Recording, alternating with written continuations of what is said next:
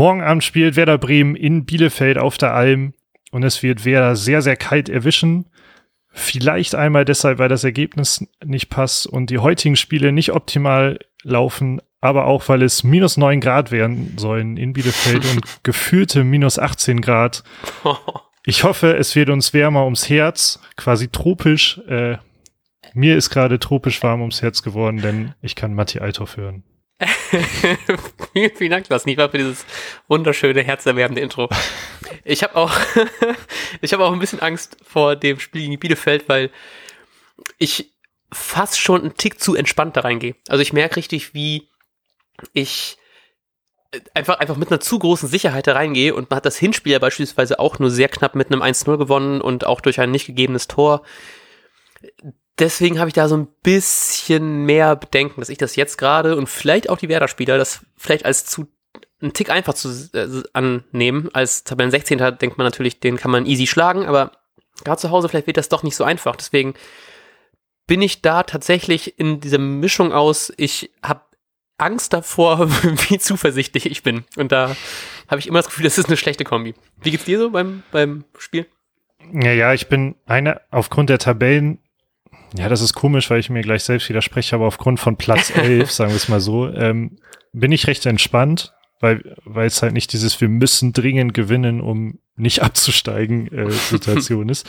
Auf der anderen Seite, wenn Bielefeld gewinnt, ist, glaube ich, das einzig Positive, dass Hertha auf dem Relegationsplatz steht. Uh. Ähm, denn, dann, denn dann ist Arminia Bielefeld auch um zwei Punkte rangekommen und man hat einen ganzen einen ganzen Sack voll Vereine da unten stehen, die dann irgendwie um Platz 16 kämpfen, beziehungsweise ist Mainz ja gerade gut dabei, alles wettzumachen, was man äh, in der Hinrunde so verpasst hat.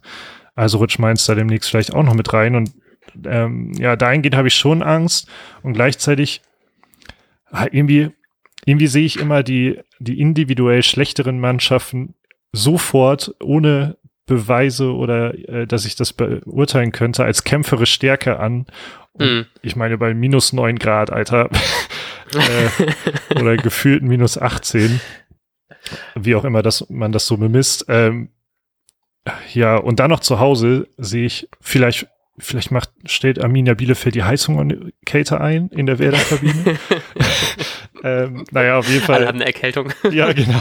Innerhalb von der halben Stunde, die sich so in der Kabine aufhalten. auf jeden Fall glaube ich, dass es, also es wird so oder so wettertechnisch schon unangenehm, aber ich glaube auch noch im Spiel sehr unangenehmes Spiel werden.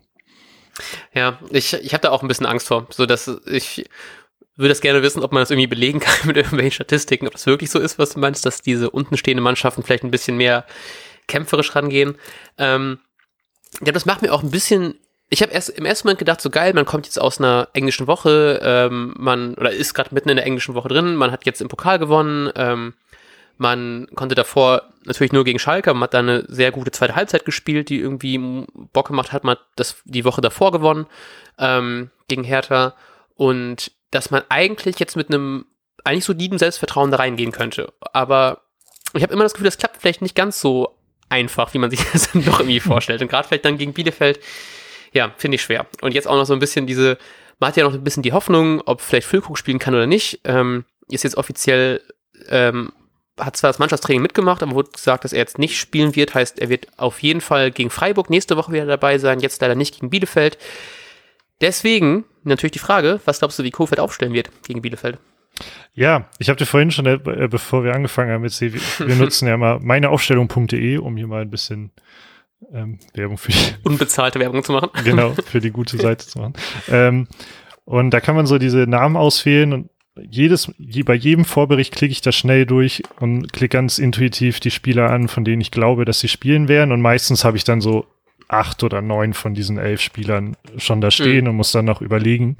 Jetzt habe ich hier gerade elf Spieler angeklickt, äh, rein intuitiv, also hat sich das super schnell aufstellen lassen.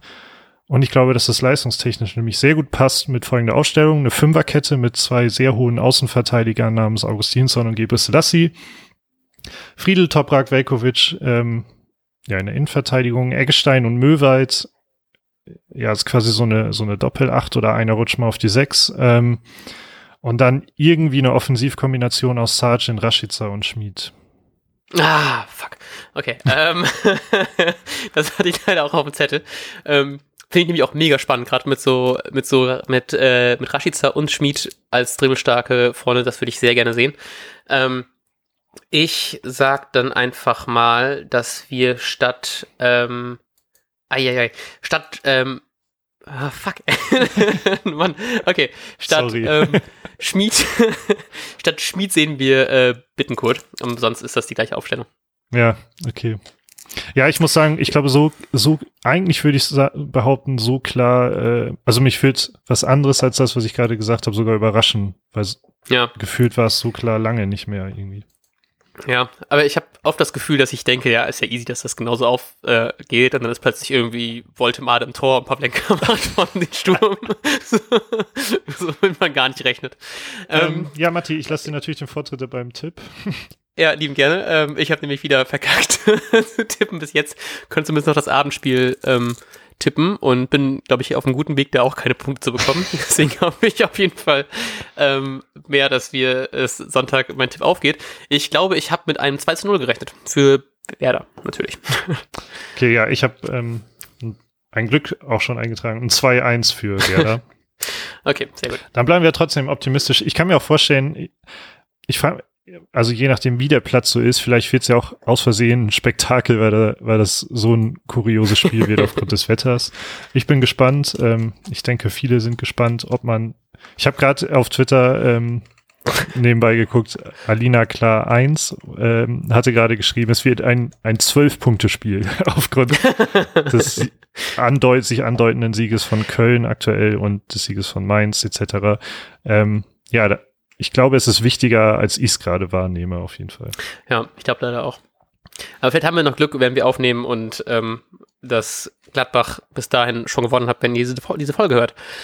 Ähm, ja, wir hören uns dann zum Nachbericht am Montag und wünschen euch einen wunderbaren restlichen Bundesligaspieltag und sagen bis dahin.